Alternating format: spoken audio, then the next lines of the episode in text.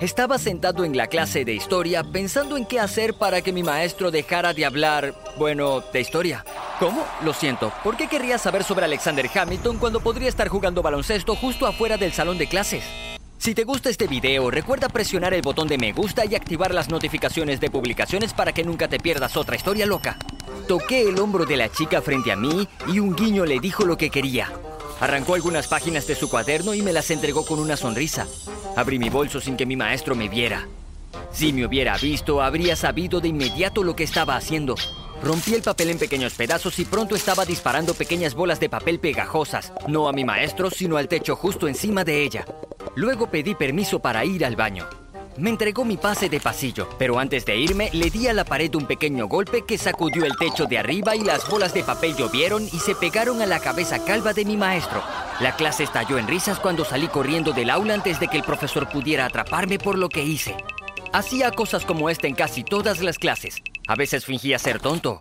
A veces era el clásico avión de papel y a veces reproducía un video desagradable ruidoso en la pizarra inteligente. Solo me metí en problemas una vez y cuando lo hice toda la clase protestó para sacarme de la detención diciendo que el maestro no tenía por qué ser tan grosero cuando me regañaba. Era bastante bueno en la escuela. No tenía que esforzarme y simplemente aprobaba mis clases. Nunca pensé que todo terminaría haciéndome caer hasta que finalmente lo hizo. Escuché que me llamaban por el intercomunicador. Julián P., por favor, presentes en la oficina del director de inmediato. Sonó por todos los pasillos. Todos se volvieron para mirarme, algunos casi listos para venir y defender mi honor. Entré a la colorida oficina en la que trabajaba nuestro director y me senté en una de las sillas frente a su escritorio. Julián, ya es hora de que empieces a preocuparte por tu futuro académico, dijo. No quiero ser arrogante, pero esta es una gran escuela. La mayoría de nuestros estudiantes aprueban sus clases con gran éxito y estás muy por debajo del promedio. Te vamos a tener que pedir que cambies de escuela, jovencito. Me quedé impactado. Me estaban echando para mejorar las calificaciones promedio de la escuela. No sabía si debería sentirme preocupado o insultado, así que elegí algo intermedio. El director me dijo que tomaría horas interminables alcanzar el grado más bajo con el que me dejarían quedarme. Dios, realmente no quería cambiar de escuela, ni contarle esto a mis padres, pero tampoco quería trabajar duro. Tenía que pensar en algo y rápido. Ese fin de semana estaba ayudando a mi papá en una de sus jornadas de puertas abiertas. Estaba recibiendo un envío de muebles alquilados para que pareciera más acogedor para los posibles compradores, por lo que necesitaba que lo ayudara a poner todo en su lugar. Entonces, ¿cómo te va en la escuela, chico? Preguntó cuando terminamos. supongo que va bien, respondí. Sabía que yo nunca fui muy bueno en la escuela, pero no sabía que estaba en riesgo de expulsión. ¿Tienes mucha tarea o tienes tiempo para una parada más? Preguntó a continuación. Le dije que siempre estaba dispuesto a pasar tiempo sin hacer los deberes y luego volvimos a subir al auto y él condujo unos minutos fuera de la ciudad. Aparcó frente a este enorme almacén abandonado. Era absolutamente enorme. Había ventanas y puertas rotas por todas partes. Tuvimos que limpiar. Dios, no sé cómo voy a vender este lugar. Suspiró mi padre. Dijo que había estado en el mercado durante años, sin una sola persona interesada. Mientras miraba a mi alrededor, una idea comenzó a formarse en mi cabeza. Este lugar tiene mucho potencial. Grandes espacios abiertos, paredes y pisos de concreto, losas distribuidas al azar que funcionarían como mesas o sillas. Este aquí podría ser el mejor lugar de fiesta en la ciudad, y tal vez una fiesta era justo lo que necesitaba. Verás, todos en mi clase estaban estresados como por este gran examen que teníamos por delante. Pensé que todo lo que necesitaba era distraer a todos esos nerds y evitar que estudiaran. Si ponían el mismo esfuerzo que yo, no había forma de que superaran el examen, ¿verdad?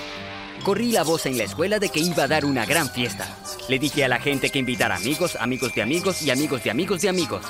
Nadie en mi clase, tal vez ni siquiera en mi escuela, organizaba fiestas. Todos eran un montón de nerds. Un primo mío me ayudó con algo de iluminación y parlantes. Además, compré algunas papas fritas y refrescos y estaba listo para que todos aparecieran en el almacén fuera de la ciudad en el que nunca nos atraparían. Esperé y esperé, pero se estaba haciendo un poco tarde y todavía no había nadie allí. ¿Estaba perdiendo el tiempo? ¿Realmente estos niños abandonaron la primera fiesta en sus vidas para estudiar? Luego, en la distancia, vi que se acercaban luces, toneladas y toneladas de luces, más de una docena de autos estacionados frente al almacén. Leímos en línea que llegar tarde está a la moda, dijo la primera chica en salir de un coche. Maldita sea, estos nerds incluso estudiaron fiestas. La gente salió de los coches y pronto el almacén estuvo absolutamente lleno de gente. Todo el mundo bailaba, o al menos lo intentaba. La música estaba tan fuerte que no podías oírte pensar. En pocas palabras, fue asombroso.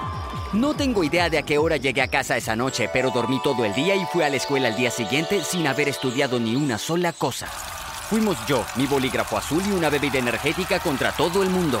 Los pasillos se llenaron de gente presa del pánico. Todos estaban tratando de leer el material en el último momento, pero si hay algo peor que abarrotar información es abarrotar en un estado de pánico. Nada de esa información se pega. Juro que escuché más de un chico sollozar en el aula mientras tomábamos el examen. Cuando la gente salió de la habitación, me sorprendió. Todos estaban riendo. Algunos se reían histéricamente. Ah, el primer efecto de fallar. Cuando fallas tan mal en algo que es literalmente ridículo. He estado allí. Cuando todos me vieron, acudieron en masa y me preguntaron cuándo era la próxima fiesta. Si mantenía esto hasta el final del año, podría bajar tanto sus calificaciones que las mías eran casi buenas en comparación. Cuando recuperamos nuestros exámenes ni siquiera tenía la puntuación más baja, pero me di cuenta de que había un problema. Una pequeña cosa que no consideré. Darío. Darío era un nerd como ningún otro, anteojos tan gruesos como botellas y montura gruesa. Él era el mejor de la clase y mi único obstáculo ahora que tenía a todos los demás adictos a la fiesta y a la diversión. Sin embargo, ahora ni siquiera podía divertirme en las fiestas porque estos niños se estaban volviendo locos. Empezaron a arrojar botellas por todos lados para calcular la velocidad a la que golpeaban el suelo o algo así. Y uno de esos idiotas se olvidó más tarde y trató de hacer el gusano en el suelo que yo no había tenido la oportunidad de limpiar todavía. No te preocupes, él está bien. Lograron agarrarlo justo antes de que cayera al suelo, pero no entendió por qué lo detuvieron y se enojó. El chico salió corriendo del almacén y se lanzó al río. Todos fueron a buscarlo, lo cual fue genial porque me dio algo de tiempo para ser la criada de todos y limpiar el vidrio. Pero luego querían hacer un fuego. ¿En medio del almacén? El chico de alguna manera logró arrancar este enorme pez del río, y después de que todos lo inspeccionaron y decidieron que de hecho no era venenoso de ninguna manera, volvieron a sus raíces como hombres de las cavernas y decidieron cocinarlo. Ahora, imagina a un grupo de adolescentes emocionados y sudorosos que miran hambrientos a las llamas esperando que se cocine un pescado. Pensé que estaba perdiendo la cabeza. Había creado monstruos y tenía que limpiar todo una vez que se fueran. Incluso recordarlo me da dolor de cabeza. Preferiría pensar en Darío aunque eso también me daba dolor de cabeza.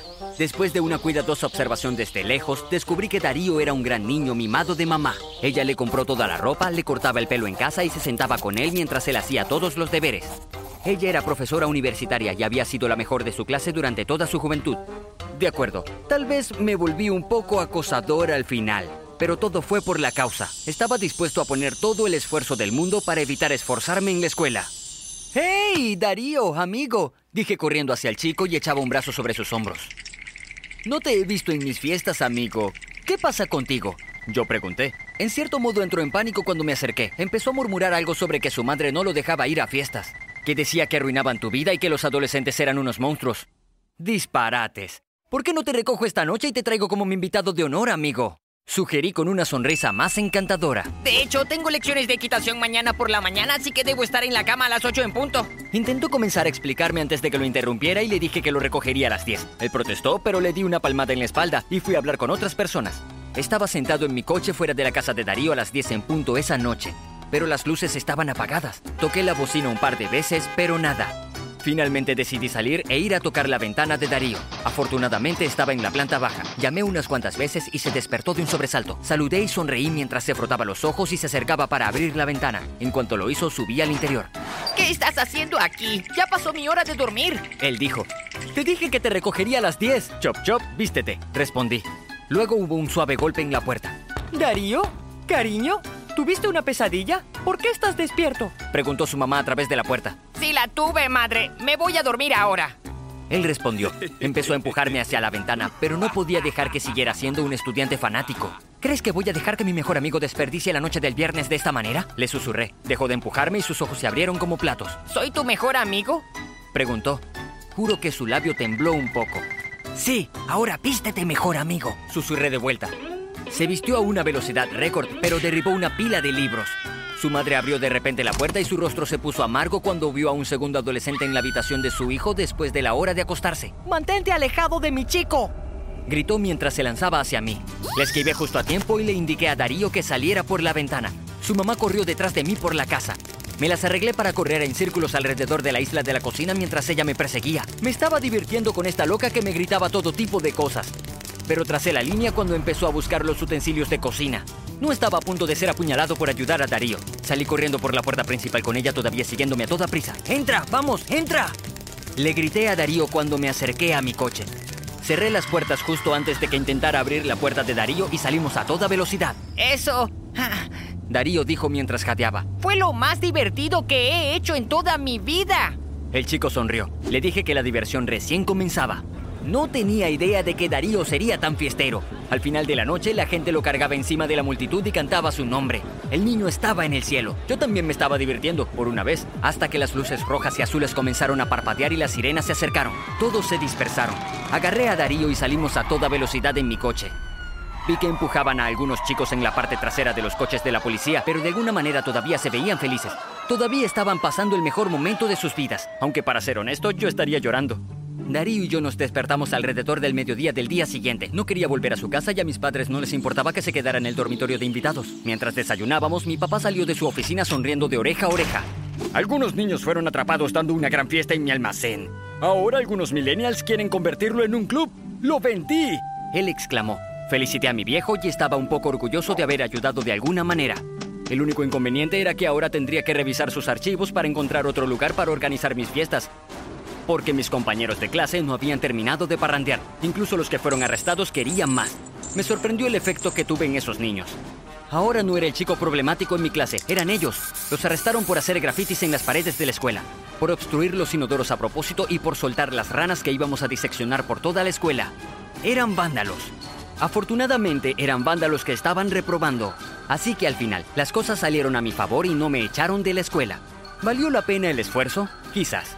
Definitivamente hizo que la escuela fuera mucho más interesante.